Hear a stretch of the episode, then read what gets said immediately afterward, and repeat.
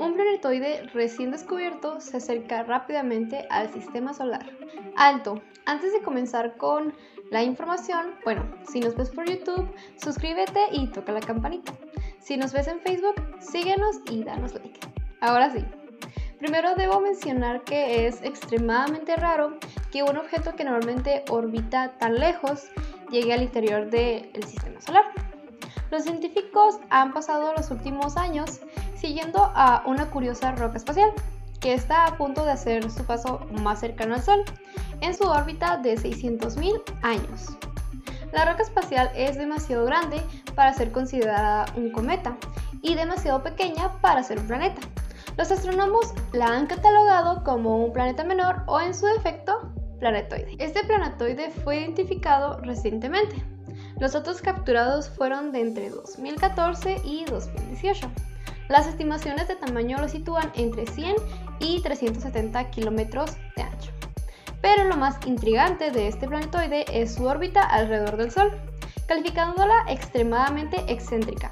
Al viajar entre el sistema solar interior y la nube de Oort, que marca el límite del espacio interestelar durante un periodo de 612.190 años. Por cierto, para aquellos que no sepan qué es realmente la nube de Oort, esta es básicamente una región de nuestro sistema solar que sin embargo se encuentra más allá de la órbita de Neptuno, que de hecho lo que componen a esta nube, como asteroides y cometas, suelen ser llamados transneptunianos. Ahora los astrónomos están a punto de presenciar el paso más cercano de este increíble viaje de ida y vuelta. Actualmente este se encuentra a unas 22 unidades astronómicas del Sol. Como referencia, Tierra está a una UA del Sol. Eso significa que ya está más cerca que Neptuno, a 29.7 UA. Y eso no se detiene ahí. Ya ha viajado 7 de estas en los últimos 7 años y en su punto más cercano, en 2031, se espera que pase a menos de 10.9 unidades astronómicas del Sol, casi alcanzando la órbita de Saturno.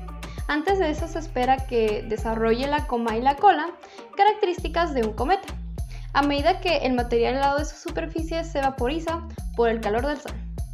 Este paso cercano proporcionaría a los astrónomos una visión cercana sin precedentes de los objetos de la nube de Oort. Desgraciadamente, los aficionados tendrán que perderse el paso del planeta menor, aunque se acerca comparativamente a la Tierra, solo llegará a ser tan brillante en el cielo nocturno como Plutón o su luna Caronte, lo que hace que sea extremadamente difícil de detectar sin herramientas de investigación profesionales.